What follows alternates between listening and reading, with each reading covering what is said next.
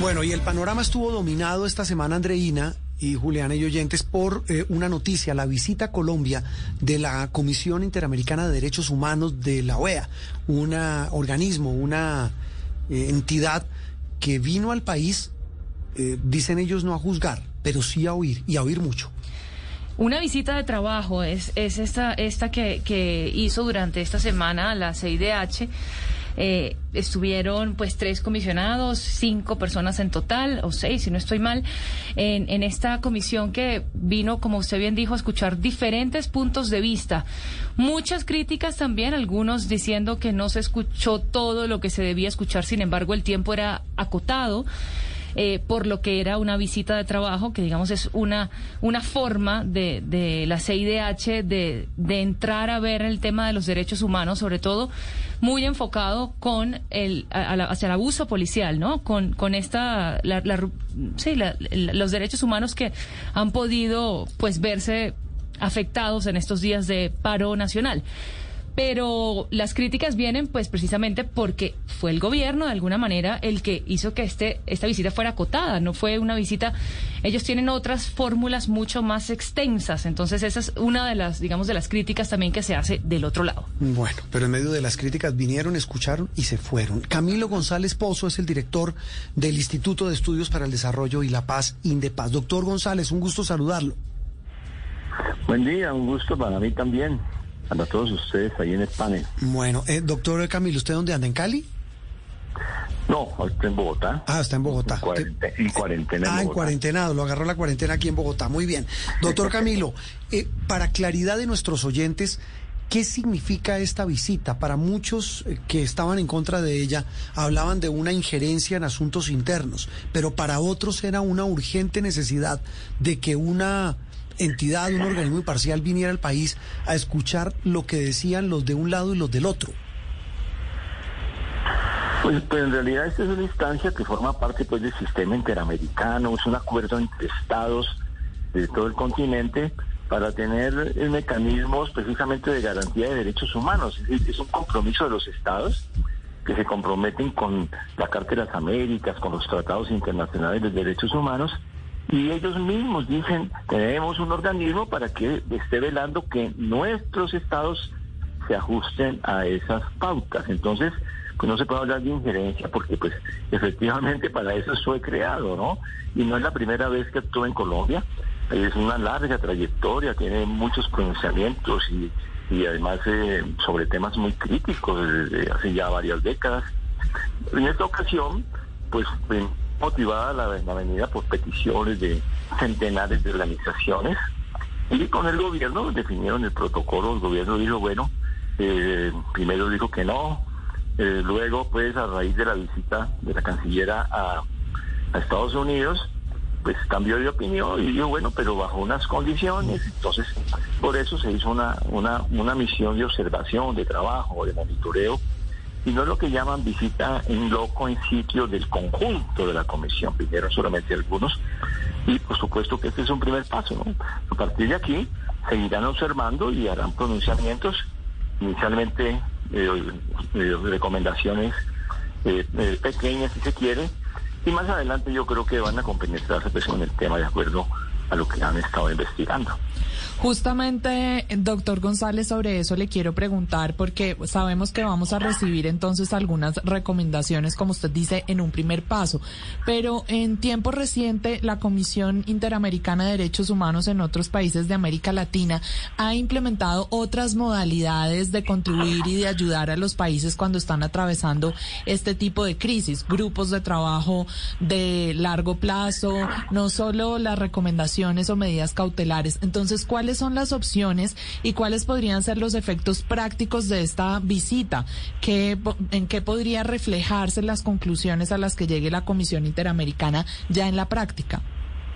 Pues la verdad que en esta primera visita lo que se espera que saquen, porque forma parte como de sus tradiciones, es un comunicado que puede tener algunas recomendaciones, pero no, no es todavía un informe de fondo, sino que ya hicieron unas recomendaciones a propósito de estas circunstancias en el paro llamando a que se cumplieran con normas establecidas por la propia, el propio sistema interamericano, por la Comisión en relación a la protesta.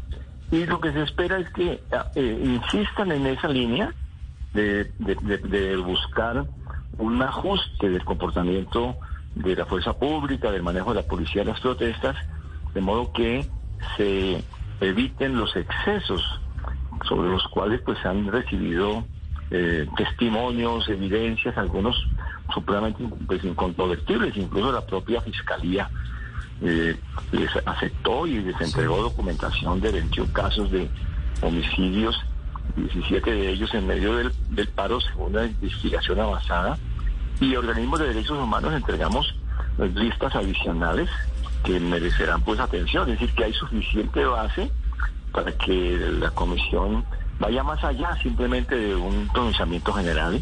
Ojalá, ¿no? Pues eh, sobre esto se espera que, que sea más incisivo porque Colombia lo necesita. Yo creo que el Estado colombiano, el, propio gobierno necesita que estos controles operen. Son las válvulas de la democracia para evitar precisamente que las situaciones se deriven en excesos, en comportamientos eh, autoritarios, dictatoriales, en escaladas de violencia. De modo que vamos a ver, ¿no? Hay una serie de recomendaciones o repeticiones que se hicieron desde muchos sectores bueno, y el gobierno también, y empresarios, y, y hasta miembros de la fuerza pública se reunieron con la comisión. eso le iba a preguntar, doctor Camilo, y es que, que, en un país tan polarizado como este, en unas circunstancias tan de tanta crispación, donde cada uno cree tener la razón y cada uno cree que sus argumentos son mejores que los del otro, eh, eh, estamos hablando de bandos, porque así estamos en este país, ya no es de extremos, sino de bandos. Eh, ¿Por qué esa suspicacia de que esta comisión tiene sesgo? de que hay un sesgo donde escuchó con más, más, atención a unos que a otros. Y lo peor es que uno les pregunta a los de un bando y dicen lo mismo, y a los del otro igual. No, lo que pasa es que un, organismo de estos, por definición, tiene competencia de pronunciamiento sobre el comportamiento de los estados. Entonces, a nivel internacional, el derecho internacional de los derechos humanos obliga a los estados contratados internacionales y hay instancias que se encargan de vigilar y de responder a la pregunta si el Estado está ajustado a ese derecho internacional. Entonces quiere decir que de, nacimiento tienen un sesgo. Mm. Es que aquí no puede hablarse de bandos porque hay un hay una institucionalidad, unos estados que no pueden violar los derechos. Eh, tal vez la expresión no no la use bien, más que bandos extremos, se lo pregunto porque mm, hablemoslo clarito. Quienes hoy dicen que las protestas están infiltradas, hay vandalismo, hay terrorismo. Decían, mire, eh, eh, ojalá esta comisión eh, interamericana de derechos humanos pueda pronunciarse no solamente sobre el comportamiento de los miembros de la fuerza pública, sino también sobre los hechos de vandalismo que han sacudido a estas protestas. Por eso es la pregunta, pero ya entiendo que el, objetivo fundamental es verificar el tema del abuso de la fuerza pública, así lo entendí. Sí, sí, claro que dentro de las categorías de los tipos penales, el lenguaje y categorías del derecho internacional de los derechos humanos, no existe. Digamos, es una denominación, un invento ya político para calificar determinados comportamientos. Ahí lo, que puede hablarse, y ya lo ha hablado la Comisión, es que en el marco de que las protestas tienen que ser pacíficas, que por lo tanto no pueden haber infracciones a la ley ni comportamientos delictivos que signifiquen afectación de, los bienes públicos o privados. Eso es parte de la normatividad internacional y seguramente en ese sentido se van a pronunciar. Ahora, por supuesto que, pues por, por supuesto que no es, no tiene la misma la misma eh, importancia en un balance de una comisión 21 homicidios de responsabilidad de la fuerza pública versus una, un ataque a un pie de un saqueo de ladrones a un almacén en medio del paro.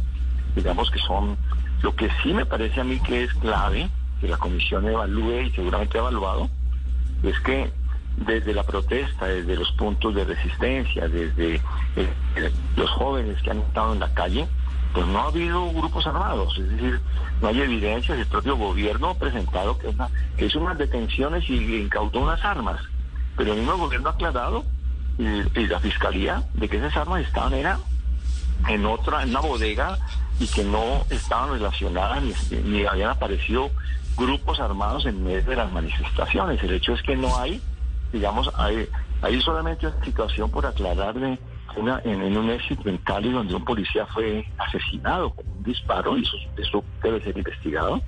Otros dos policías que murieron, uno iba de civil en Soacha y a perseguir a los ladrones hacia la zona ya. Y lo mataron y se dieron cuenta que era policía después de muerto. O el agente de la fiscalía que vestido de civil sacó las armas, disparó contra unos muchachos a quemarropa y lo lincharon de manera criminal. Pero todos estos hechos, que son gravísimos, no permiten decir que grupos armados han estado disparando desde la protesta de la fuerza pública, ni, menos a particulares. Entonces, eso tiene que evaluarlo, por supuesto, que yo tengo una apreciación con base en la información que hemos recogido, pero la comisión se formará su propio juicio, ¿no? Creo que no hay ninguna, eso no hay, no hay una sola prueba que pueda mostrar el gobierno, nosotros no nos les ha mostrado. Mantenemos una comunicación, le mandamos informaciones donde estén los dirigentes de, de, los, de la primera línea, la gente incluso de los bloqueos que hacen en carreteras los camioneros o los trabajadores del puerto de Buenaventura o campesinos e indígenas en el sur del país eh, que están que son los bloqueos y ahí no contrario ha habido armas contra ellos como los, las personas que murieron indígenas en, cerca de, de, la Panamericana en el norte del Cauca. Es decir que no ha habido disparos. Los camioneros tuvieron 180 puntos de bloqueo, los camioneros. Y no se puede decir que un camionero estuvo armado disparándole a la policía, ni uno, no hay. En Buenaventura es el bloqueo más grave y largo, que fue por, uno giró unas platas acordadas desde 1900, desde 2017 y se demoró en ir y prolongó y esta es la hora que no ha solucionado ese problema y nadie puede decir que Comité Cívico del Paro ni los ni la gente ya de la protesta ha disparado contra la fuerza pública. Eso no hay ninguna evidencia. Entonces yo creo que son hechos protuberantes. Ahora, que ha habido hechos violentos, tirada de piedra, eh, hechos vandálicos para robar almacenes, pero esos, esos, esos hechos vandálicos es de gente desesperada, oportunista del hambre, que aprovecha una protesta para ir a robar o para eh, eh, pero ahí pues qué grupo qué grupo guerrillero o paramilitar se va a meter Doctor Camilo Camilo. no, no, tiene lógica. Doctor, es que no queríamos dejar eh, de, preguntarle sobre su opinión sobre las, el video que se filtró de Nelson Alarcón de FECODE y este, eh, pues hablando de que esto es una lucha de largo aliento porque es una lucha política con miras a 2022. Yo quiero que usted nos diga qué opina de eso y qué tanto daño le hace a la negociación del, de, pues de la salida del paro. Pues mire, eso, ese video es, el, es, es la, la, opinión de un dirigente sindical de FECODE en una reunión cerrada donde dice él su opinión de que esto tiene que levantarse el paro y dedicarse a la campaña electoral y que hay que hacer la batalla en la campaña electoral para derrotar al opositor uribista. Eso es lo que él dice. Eh, su propio partido lo ha desautorizado, el, el Partido Verde ya sabía se nos, se nos fue el, el doctor González. Es Camilo González Pozo, presidente de Indepaz, el Instituto de Estudios para el Desarrollo y la Paz. Andreina, ayudándonos a analizar esta situación que seguimos atravesando. Venimos varias semanas hablando de esto, pero ahora después de la visita de la Comisión Interamericana de Derechos Humanos. Al doctor González, muchas gracias. Ya volvemos a Sala de Prensa Blue.